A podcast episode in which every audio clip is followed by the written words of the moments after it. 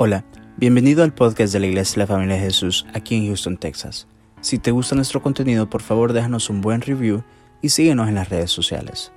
Nuestra visión como iglesia son las familias. Esperamos que este episodio sea de mucha bendición para tu vida. Somos tu familia. A Keilo le gusta el té, así que ya sabe que lo va a invitar a Keilo, al té. Vamos a pararnos y vamos a orar. Recuerde, disfruta tu café. Esta palabra te va a hablar. Amén. Los hermanos del primer culto fueron, wow. Iban, que les había tocado el corazón y yo sé que el Señor te va a hablar esta mañana. El Señor va, sabe lo que tú necesitas. El Señor sabe que estás desalentado, que necesitas animarte. Y el Señor te va a dar esa palabra para esta mañana. Él te quiere animar, Él te quiere levantar. Amén. No pienses en los que no vinieron, piensa que tú estás aquí por un propósito, que Dios te quería animar. Aleluya. Démosle gracias al Señor. Padre, gracias Señor te damos en el nombre de Jesús, Señor. Bendecimos la palabra, Señor.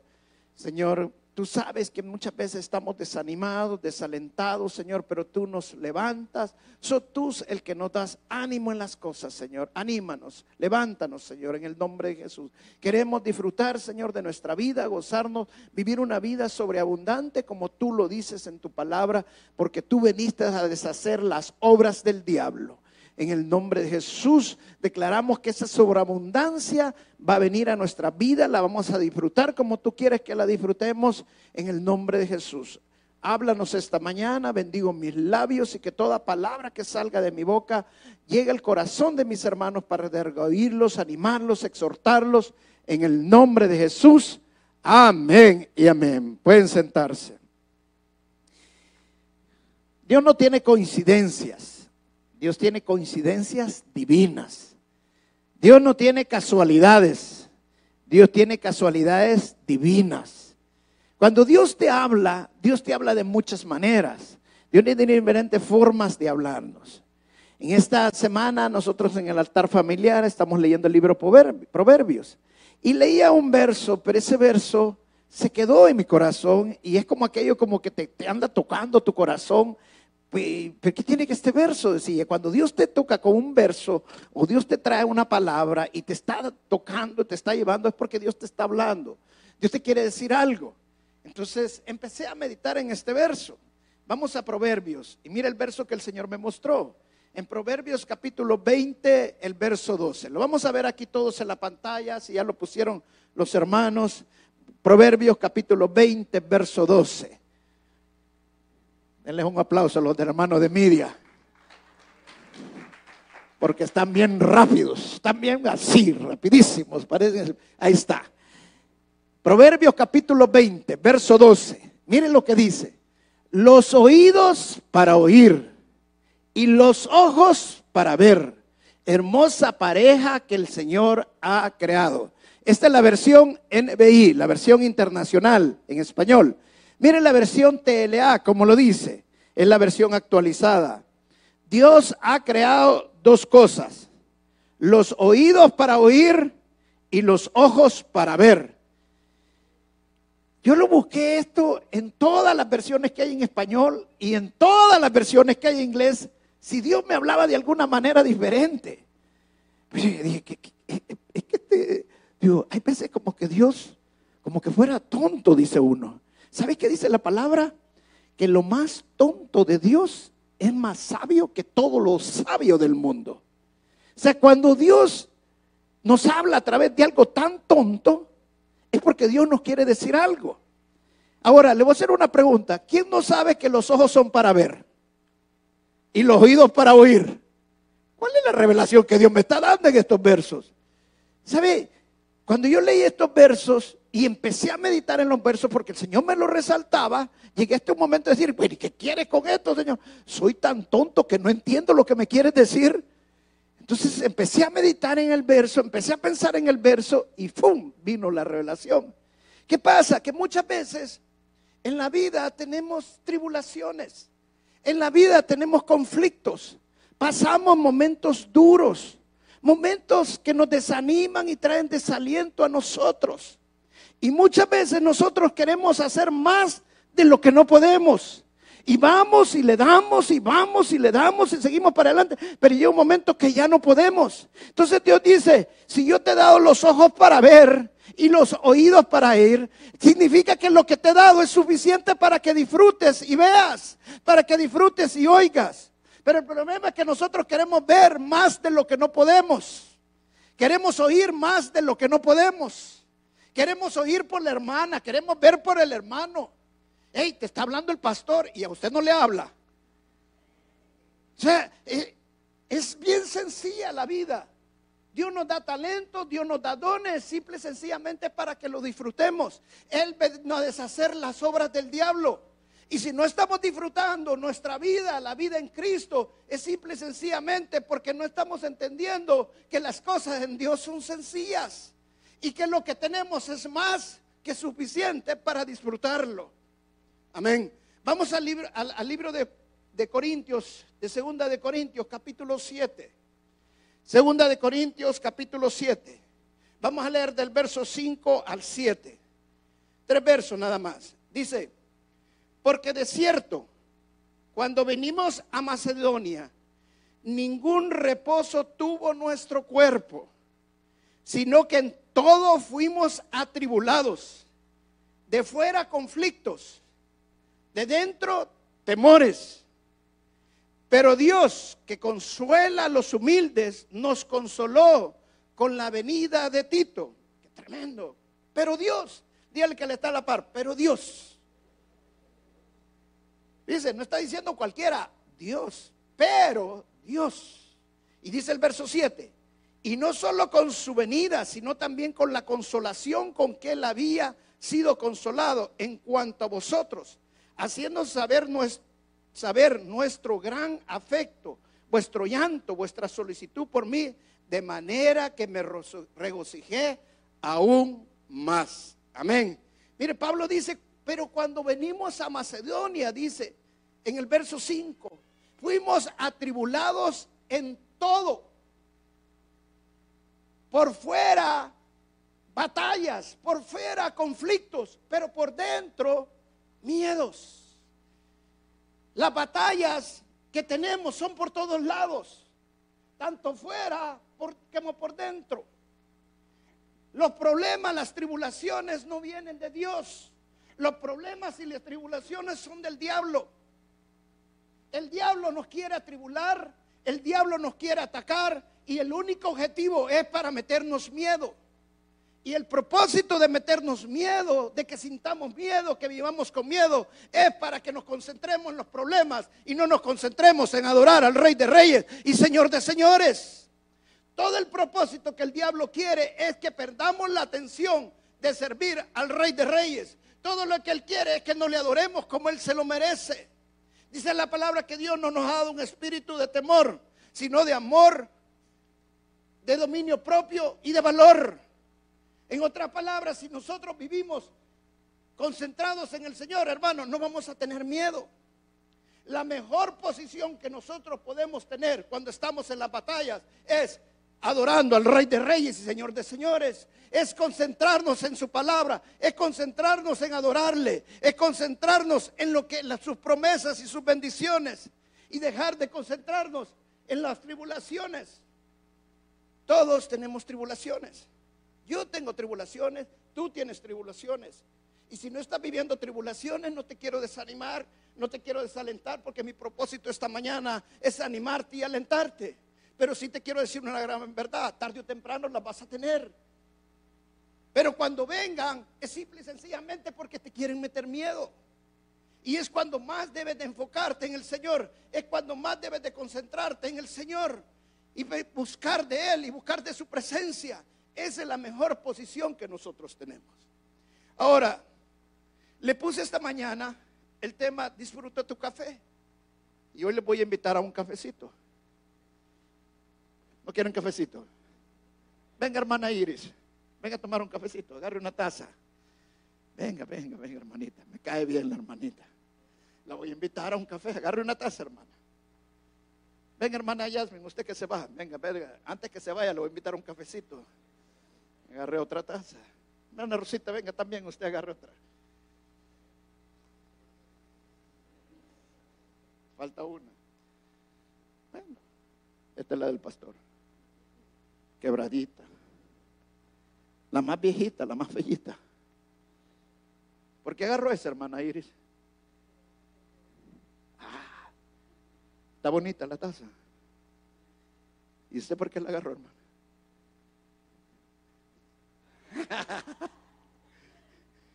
¿Sabe por qué la agarraron?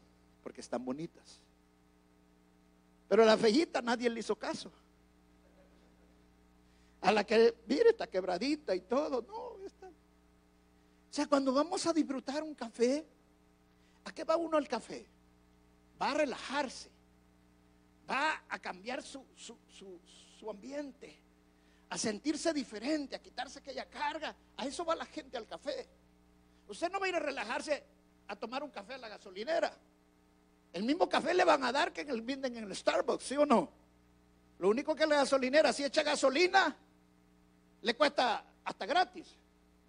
En cambio, en el Starbucks, si lleva invitado, le sale carita la cosa. Pero usted va a relajarse a un Starbucks. Ahora, el café que le voy a poner en la, en la taza es el mismo. El mismo café van a disfrutar. La única diferencia es que nos concentramos más en lo externo que en lo que vamos a tomar. Buscamos primero la mejor taza. Buscamos primero el mejor lugar. Buscamos primero dónde estamos mejor. Entonces está mejor el ambiente. Y nos olvidamos que lo más importante no es lo externo, sino lo que lo vamos a tomar, que es el café. O sea, la taza viene siendo la economía, la tasa viene siendo la familia, la tasa viene siendo todas las cosas que nos rodean. El café es la vida. El café es lo que Dios quiere que nosotros disfrutemos. Entonces, ¿por qué muchas veces no podemos disfrutar un café? Simple y sencillamente porque no nos estamos concentrando donde nos tenemos que concentrar. Y lo que tenemos que concentrarnos es primero en el Señor. Va a haber batallas por fuera, como va a haber miedo por dentro. Dios le dijo a Josué, sé valiente, no tengas miedo. Porque Él le dijo que fuera valiente y no tuviera miedo.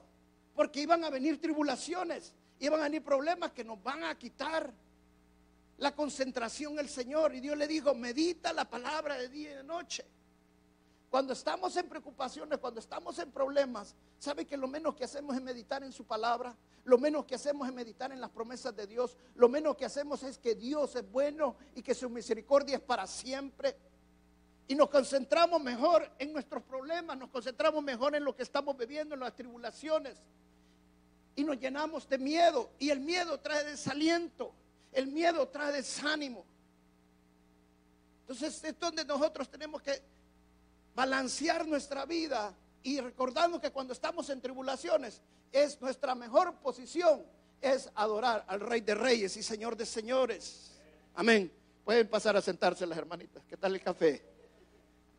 Aquí está, hermanita. Espere cuando termine.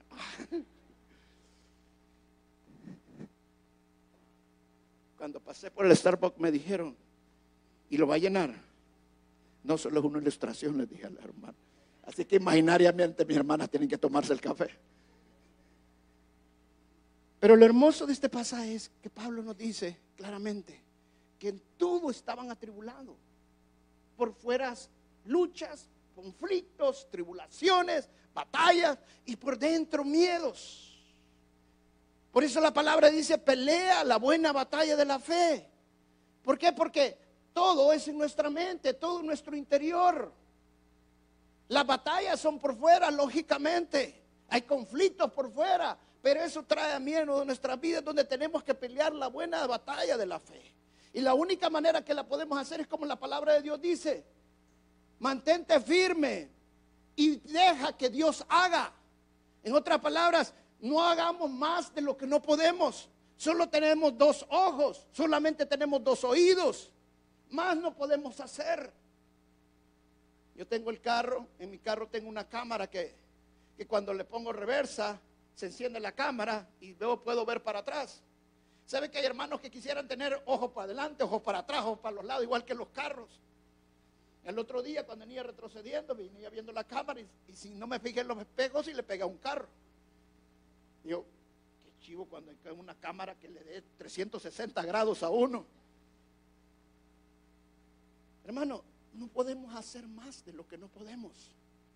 Dijimos que Dios haga lo demás. Solo hagamos lo que podemos, más no podemos. Y muchas veces lo mejor que podemos hacer es únicamente adorar al Rey de Reyes, Señor, señores, concentrarnos en sus promesas y sus bendiciones. Pero Pablo dice en el siguiente verso, aunque estábamos atribulados, aunque teníamos batallas, conflictos por fuera y por dentro teníamos miedo, pero Dios, dice, pero Dios, dice, dile al que le está a la par, pero Dios.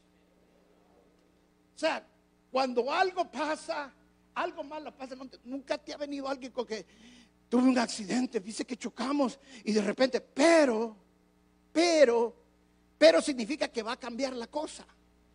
Pero significa que ya no va a seguir siguiendo igual. Pero aquí no dice Pablo, pero vino Tito. Y gracias que vino Tito, al fin vino Tito. No, dice, pero Dios mandó a Tito. ¿Qué significa esto, hermanos? Lo que significa que nosotros tenemos que aprender a espiritualizar las cosas. Cuando Dios nos habla, muchas veces nosotros no vemos las cosas de Dios de una manera, sino que la queremos ver de otra. Pero cuando Dios usa las cosas, Él la usa a su manera. Dios usó a Tito para animar a Pablo. Y muchas veces Dios usa cosas que nosotros no nos imaginamos, a personas que no nos imaginamos. Pero tenemos que aprender a espiritualizar que es Dios quien está hablando. Es Dios quien está hablando esta mañana a través del pastor. Te lo voy a ilustrar de esta manera. Un pastor dio un testimonio en una ocasión, un pastor cubano, y nos contaba en el testimonio que él vive aquí en Miami, él eh, tenía un negocio, no me acuerdo ya fue ese tiempo el testimonio, pero fracasó en el negocio, quebró en el negocio. Estaba tan, pero tan frustrado en su vida, tan desanimado en su vida, porque eso es lo que le trae la frustración, trae desánimo, trae desaliento a nuestra vida. Y dice que vino él un día se levantó, abrazó a sus hijos, le dio un gran abrazo a cada uno de ellos, abrazó a su esposa y llevaba cargada la pistola y se la metió detrás en el pantalón porque había decidido que ese era el último día de su vida. Iba en el carro de camino y cuando iba caminando en el carro puso la radio. Él ya sabía qué punto se iba a ir de la playa. Pero cuando expuso la radio, de repente, de la nada, salió predicando un pastor, creo que era allí Ávila, y cuando empezó a escuchar él la prédica, el predicador empezó a decirle, Dios tiene una oportunidad todavía para ti. Este no es el día que tú tienes que matar. Este es el día que tú tienes que arrepentirte de tus pecados, arrepentirte de tu vida, arrepentirte de lo que has hecho para buscar al Señor, porque Dios va a cambiar tu situación. En ese momento, dice el predicador, yo me di cuenta que Dios me estaba hablando, que era Dios quien estaba usando a este pastor a través de la radio. Yo no sabía quién era. ¿Sabes que Dios sabe lo que tú necesitas y cómo Dios te va a alentar? Es, pero Dios, cuando más desanimado estás, cuando más desalentado estás, entonces dice Dios, pero Dios usa algo o alguien para darte ánimo. Tito no llenó de casualidad. Las casualidades no existen. Solamente existen cuando estamos en las cosas de Dios, las casualidades divinas. Tito llegó porque Dios lo llevó para animarlo. El predicador no estaba predicando en la radio solo por casualidad. Dios lo estaba usando para que el pastor Díaz no se pegara un tiro. O sea, Dios tiene los momentos precisos cuando Dios te va a hablar cuando Dios te va a animar. Mi hermana Yasmin vino hace cuatro años. Y si se quedó en este lugar, ¿sabe por qué? Porque Dios no la trajo por casualidad. Hubo algo que Dios hizo en su corazón que le dijo, este es el lugar que yo te quiero traer. No ha sido fácil en estos cuatro años posiblemente para ella. Ha vivido muchas luchas por fuera y por dentro. Pero Dios ocupó al pastor para alentarla. Pero Dios ocupó a la pastora para animarla. Pero Dios ocupó a un hermano para animarla. O sea, Dios nos anima, nos alienta de alguna forma de otro. El problema es que muchas veces solo nos concentramos en tener la mejor taza, lo más bonito. Quiero decirte una gran verdad, hermano. Es más feliz no el que tiene más, sino el que es feliz con lo que tiene. Muchas veces no podemos vivir la vida en abundancia simple y sencillamente porque no nos conformamos con los dos ojos que Dios nos ha dado, con los dos oídos que Dios nos ha dado. Y son solamente para ver y para oír. Pero muchas veces queremos más porque estamos en un mundo que nos presiona y nos desanima. Más y ahora estamos en la media. Y cuando nos metemos a la media y de repente vemos que nuestro amigo, nuestra amiga por allá, ¡Ah! mira, ve, andan en el crucero andan en un viaje y yo no tengo ni para irme. Y me deben el carro. Y de repente vemos otro, mirá, le dijo, ¿y, cómo tienen tantos likes que le dan? Y a mí nadie me da likes. A mí nadie me... Y nos empezamos, y nos empezamos a desanimar y desalentar. Pero Dios usa algo. Esta semana me pasó algo hermoso. Mi, mi esposa me dice, mira, no hay nadie que vaya a traer a Caleb lo podés ir a traer tú. Y yo tenía una presión ese día, bueno, había mucho trabajo, muchas cosas. ¿Cómo hice el tiempo? Lo hice me fue a traer a Keilo. Pero mire, pero Dios usó a mi nieto. Pero Dios, cuando veníamos en el carro, yo lo recojo y todo. De repente el, ya veníamos de regreso para la iglesia y me dice, Jojo, me dice, ajá, le digo, ¿qué pasa? en inglés me lo dijo, porque ya hoy ya el español como que se les está olvidando. Voy a tener que meterlo, llevármelos al Salvador un año por lo menos. Y me dice, Jojo, me dijo, ajá, a mí me gusta que vos me recojas todo el tiempo, me dijo.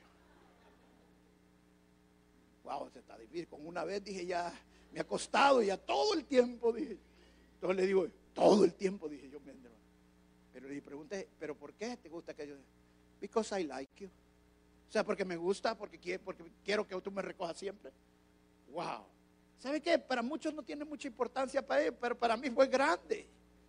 Porque lo que mi nieto me estaba diciendo, I like you. Wow, dije. O sea, quiere que lo vaya a traer, no porque lo vaya a solamente por el traerlo, sino porque él me quiere. Wow, dijo yo. ¿Sabe? Pero Dios, hay veces, pero nosotros no tomamos importancia, cosas que hay veces un nieto de cuatro años Hermano, cuando uno necesita un, aliento, Dios va a usar al que menos piensas. Yo quería al pastor Roberto Bustamante diciendo, mire pastor, qué hermoso, cómo va a traer a su hijo. No. O mi esposa cuando yo vine, ahora un abrazo, te quiero, mi amor, porque fuiste a traer a mi nieto. O mi hija, nadie vine ni caso me hicieron. Ni comida me dieron. Pero Dios usó a mi nieto, a Keilo para darme una palabra de aliento, para animarme. I like you. Ese I like you me quedó grabado. Amén. Pero Dios, hermano, usa cualquiera. No al que tú quieras, no que al que Dios quiere. Amén. Gloria a Dios.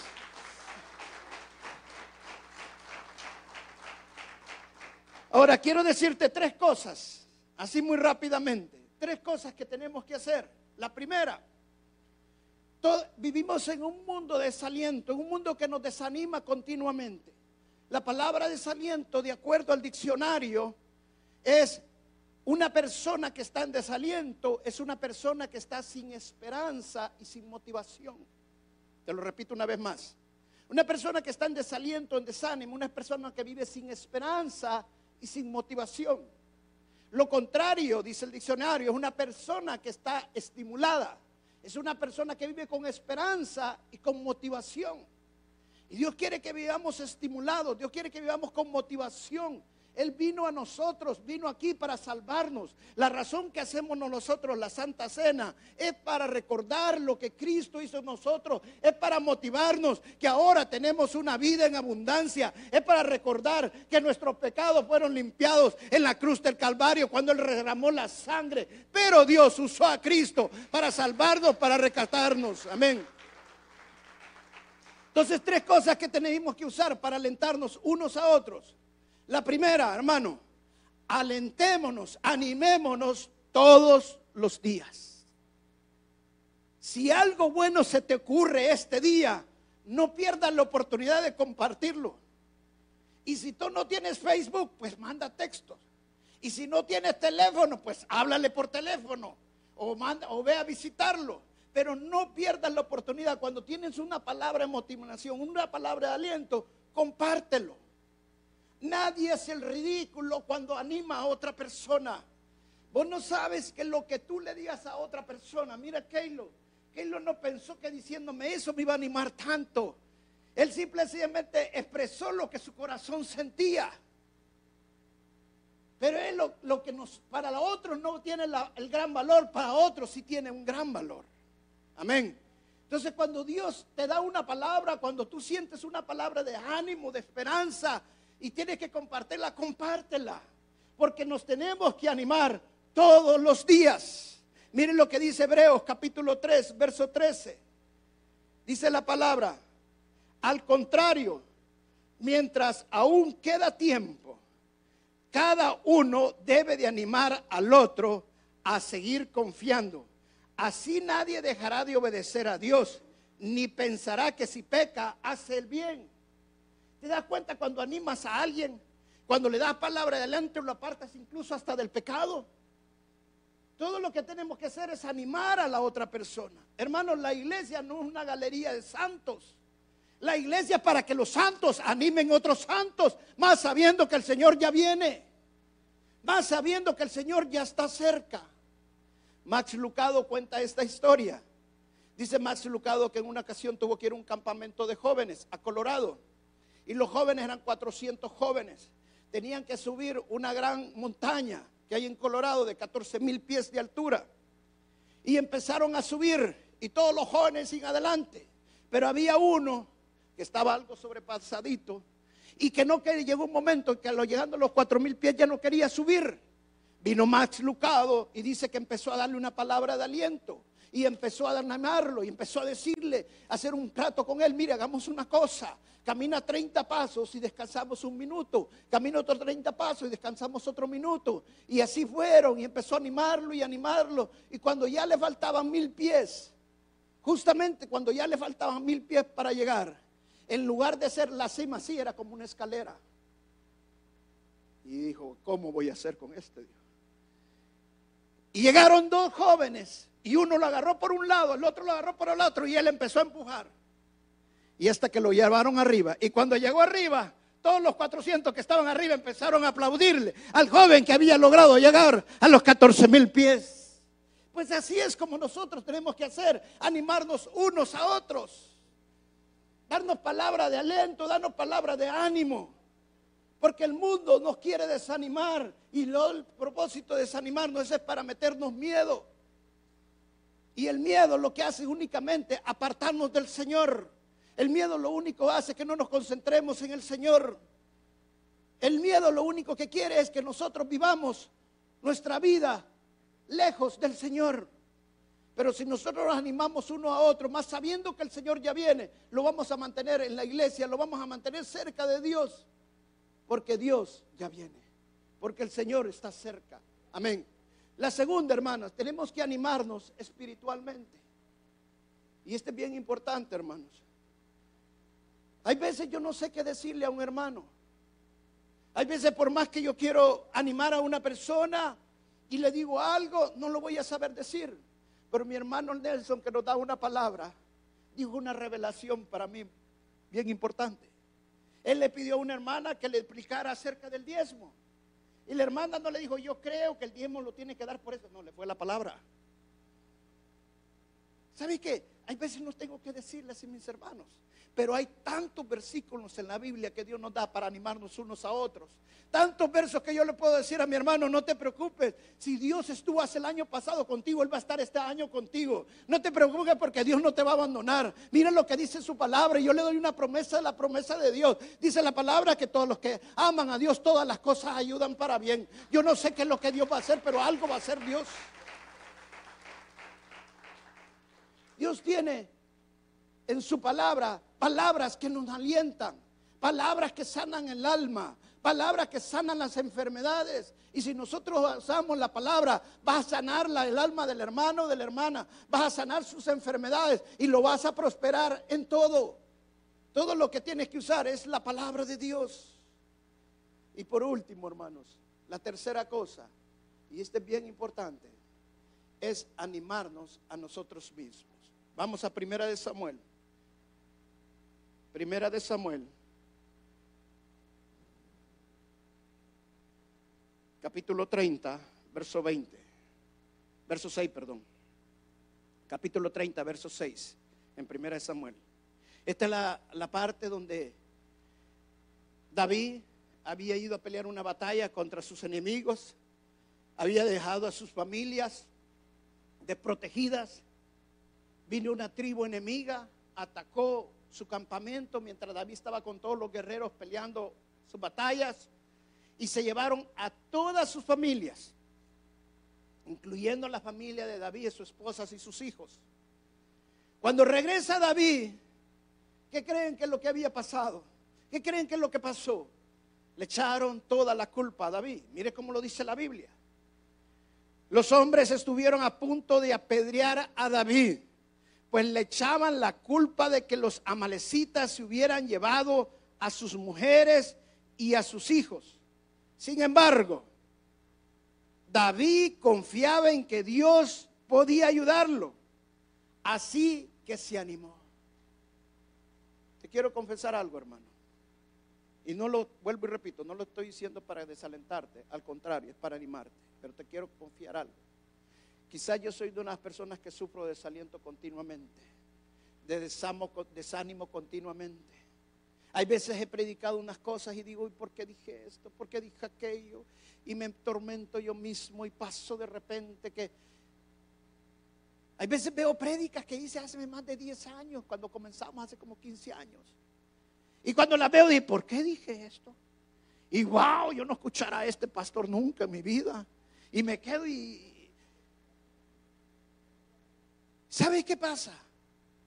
Que muchas veces nosotros tenemos pensamientos en nosotros mismos que el enemigo pone como dardos en nuestro corazón, que viene y nos ataca, no servís para esto, no servís para aquello, no sos una buena madre, no sos un buen padre, no sos un buen trabajador, no sos un buen proveedor, no servís para lo otro. Hermano, ¿Cuántos no quieren apedrearnos a nosotros? ¿Sabes? De Satanás lo que quiere destruirnos. Pero Cristo vino a darnos una vida y una vida en sobreabundancia. Él vino a deshacer todas las obras del diablo.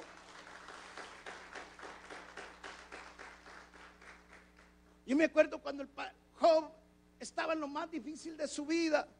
Y dice la Biblia que llegaron sus amigos y por varios días se quedaron con la boca cerrada. Ojalá si se hubieran quedado todo el tiempo. Pero cuando abrieron la boca solo fue para tirarle piedras a Job. A saber qué has hecho, Job. A saber en qué pecado estabas, Job. Hermano, si no va a alentar, mejor quédese con la boca cerrada. Podemos ver la espiga en el ojo del hermano y no ver la viga que tenemos en nosotros. Hermanos, los ojos son para ver y los oídos para oír. No veamos más de lo que no tenemos que ver. No oigamos más de lo que no tenemos que oír. Pero cuando el enemigo nos empieza a atacar es porque, y vienen pensamientos negativos en nosotros mismos, es porque el enemigo nos está desanimando. Hay una anécdota que dice que en una ocasión el diablo hizo un garage sale. Yo nunca he hecho un garage sale, pero un día lo voy a hacer. Tengo tantas cosas que digo, quizás me sería con mucho dinero de aquí. Pero hizo un garage el diablo. Y entró una persona a ver qué es lo que estaba vendiendo el diablo. Y primero vio una cosa brillante que brillaba mucho. Y le dijo, ¿y esto qué es? Eso se llama ira. ¿Y cuánto vale? 250. Y vio otra cosa redonda que también brillaba mucho. Y le dijo, ¿y esto qué es? Le dijo, ese se llama orgullo. ¿Y cuánto vale? 500, le dijo. Y vio otra cosa también que brillaba, que era como una bola. ¿Y, esto qué es? Le dijo. Eso se llama envidia. ¿Y cuánto vale? 750. Y así vio otra que llamaba celo. Y esa valía mil. Pero allá al fondo vio una que estaba toda apachurrada, maltratada. Y, y esa que no brilla, que está toda maltratada, ¿esa por cuánto vale? Esa vale 12 mil, le dijo. ¿Y por qué tanto? Le dijo, porque es la que más uso. ¿Y cómo se llama? Desaliento, le dijo. ¿Sabe que es todo lo que Satanás quiere? Todo lo que Satanás quiere es desalentarnos y desanimarnos. Dice la palabra que mil cien veces caerá el justo, setenta veces caerá y setenta veces se levantará. Yo siempre digo, el justo se levantará diez mil veces y diez mil veces se levantará. ¿Por qué? Porque Dios no nos va a dejar en el suelo. Dios siempre nos va a levantar. Y yo me animo cuando estoy con el Señor, porque yo sé que si el Señor es conmigo, ¿quién contra mí? Que Él me puede sacar de cualquier situación. Él me puede levantar de cualquier situación. No tengo dinero para pagar. Digo, bueno, yo confío en el Señor. Mi Señor es mi proveedor. Yo le oro. Algo va a hacer el Señor. Yo no sé qué va a hacer. Alguna estrategia va a hacer. Es posible que hasta pare la bolsa de valores. Simple, sencillamente para bendecirme. Así es Dios con nosotros. Ese es el Dios que yo adoro. Ese es el Dios que yo busco.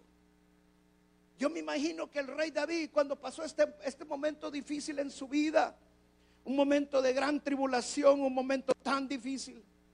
Yo me imagino que el rey David haber dicho, wow, me quieren matar, me quieren apedrear porque lo que yo hice. ¿Y sabes qué pienso yo que David haber dicho? Señor, ¿cómo tú dejaste que se llevaran a mi familia? Mientras yo te estaba obedeciendo, mientras yo estaba peleando tus batallas, destruyendo a tus enemigos, ¿por qué dejaste lo que estábamos haciendo? ¿No le ha pasado muchas veces eso a usted? Si usted canta en la iglesia y usted a veces le pasan cosas, dice, Señor, ¿y por qué ahora tú permites que pase esto, Señor, si yo te estoy adorando, si yo te estoy alabando, Señor? ¿Por qué permitiste que pasara esto? ¿Por qué permitiste que pasara aquello? ¿Y sabe qué pienso que de haber dicho, Señor? Si tú lo permitiste, es por algo. La palabra de Dios dice que los que aman a Dios todas las cosas sobran para bien. Y yo digo, Señor, si tú permitiste que pasara esto mientras yo predico, mientras yo pastoreo, Señor, es porque todas las cosas abran para bien. Yo no sé lo que vas a hacer, pero algo grande vas a hacer, Señor. Algo grande viene, algo maravilloso viene, Señor. Yo estoy seguro, Señor. Anímese usted mismo, hermano. Eh, predíquese a usted mismo. Usted me puede decir, pastor, pero es que yo apenas comienzo el evangelio, no soy predicador. Bebé, empieza a predicarte. Anímate a ti mismo exhórtate, anímate en el Señor. Porque muchas veces nos desatendemos de las cosas de Dios, simple y sencillamente porque nos desalentamos, simple y sencillamente porque nos desanimamos. Y lo primero que el Señor quiere es que nos desanimemos. Es lo primero que Dios quiere. Y quiero decirte una cosa más, si no te animas, ¿sabes qué va a pasar? Tú agarraste esta caja, esta copa, y dijo la hermana que la había agarrado porque el color era bonito. Le gustaba el color. Pero ¿sabe qué pasa cuando nos desanimamos? Ya el color no es tan bonito. ¿Y sabe qué hacemos nosotros? Agarramos otra taza. En otras palabras, ya no me parece este, me voy a ir con otro. Ya no me parece esta, me voy a cambiar con otra. Ya no me parece esta iglesia, me voy a mover a, otra. ¿Sabes qué? Cuando nos desanimamos es cuando tomamos las decisiones peores en nuestras vidas. Y es cuando nos tenemos que animar. El rey de David se animó a, sí mismo antes de ir a buscar. ¿Sabe por qué? Siempre he pensado en eso. ¿Por qué David tuvo que animarse primero para ir a hacer lo que sabía que tenía que hacer? ¿Sabe por qué? Porque si no vas animado, si no tienes motivación, si no tienes pasión para hacer lo que Dios sabe que tienes que hacer y que es lógico lo que tienes que hacer, pero sin pasión, sin motivación no sirve para nada. Entonces lo mejor que puedes hacer es motivarte a ti mismo, alentarte a ti mismo. Mi hermana Jasmine decía algo muy, pero muy importante. Decía, no tienes que perderte ninguna prédica en cada prédica te voy a hablar yo. Y si no, y, si no aprendiste, porque no es culpa del pastor ni la pastora, sencillamente porque no fuiste. ¿Sabe que nosotros muchas veces sentimos y nos desanimamos cuando ya decimos que no estoy aprendiendo? Y no es porque no te estén enseñando. Cuando se predica la palabra de Dios, la predique quien la predique, hermano, Dios te está hablando.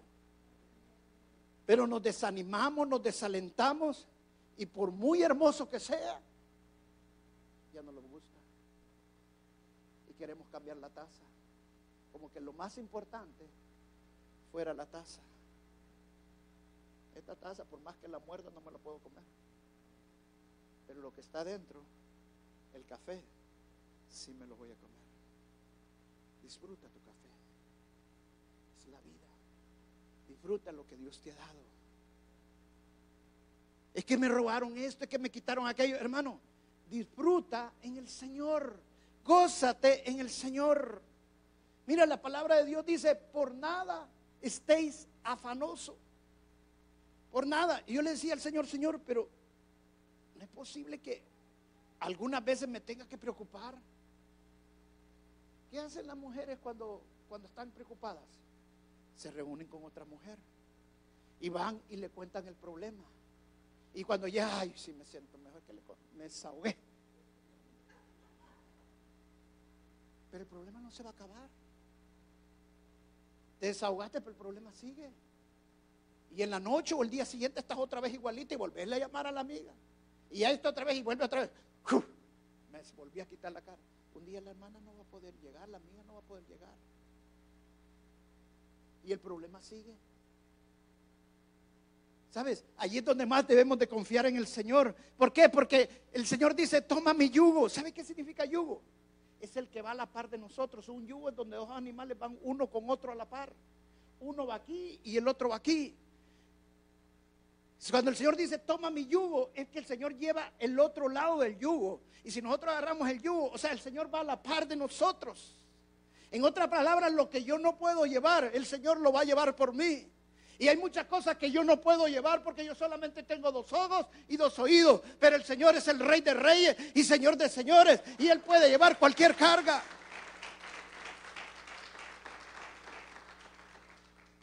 Para Él nada es imposible. Yo le preguntaba a un hermano el otro día, hace tiempos, ¿por qué trabaja los siete días de la semana? Porque le preguntaba, no has venido, no te he visto. Me dice, ay, pastor, es que tengo que aprovechar, esta temporada es la buena y tengo que trabajar todos los siete días de la semana. Ah. Y le pregunté, ¿y ganas más? Mm, sí, gano más, pero gasto más. ¿Y disfrutas más a tu esposa y a tus hijos? No, porque te gusta trabajar, sí. ¿Y tu salud? Pues no tengo tiempo ni siquiera de eso. ¿Sabes cuando no puedes entender que Dios te está hablando? Dios te está diciendo, disfruta tu café. Amén. Disfruta lo que haces. Cuando ya sos esclavo, entonces ya no estás disfrutando tu café. Dios nos ha dado el trabajo para que lo disfrutemos. Dios nos ha dado nuestra esposa para que la disfrutemos. Dios nos ha dado nuestros hijos para que nos disfrutemos. Mira a mí con lo que me encanta ser abuelo. Ayer me mandaba un hermano de California un mensaje. Y el mensaje en otras palabras es que los abuelos terminamos siendo los cuidadores de nuestros nietos. Pero era un mensaje tan negativo. Y yo en principio tiene razón, tiene razón, tiene razón.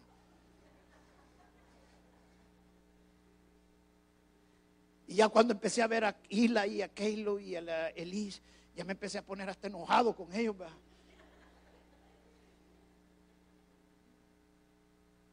Y que de repente dije, no, Señor, tú me diste mis dietos para que los disfrutara. ¿Y sabe qué? Empecé a jugar con ellos. ¿Sabe qué pasó? Que Elis no me quitaba la mirada. Porque estaba, había jugado con ellos toda la noche hasta que nos dormimos. Ya en la mañana no me quitaba la mirada donde yo iba y estaba ella. Wow. Y sabe lo más maravilloso que me pasó, sabe cuando usted cambia su actitud, los niños saben. La niña de mi hermano Mar, Madison, nunca me había dado un abrazo.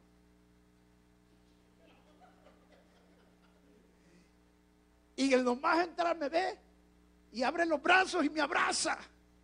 Y se queda la hermana Yani, wow. Si a nadie abraza.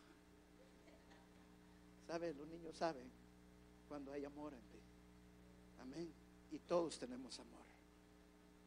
Lo que pasa es que nosotros nos preocupamos más de los conflictos, de las tribulaciones, que nuestros hijos y en las cosas que tienen más importancia en la vida. Le damos más importancia a lo externo que al café que vamos a disfrutar. Amén. Dale un aplauso al Señor y de la honra y la gloria es para Él. Vamos a pararnos y vamos a orar.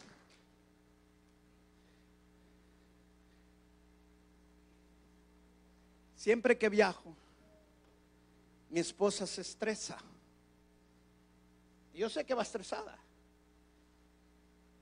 A mí me encanta viajar.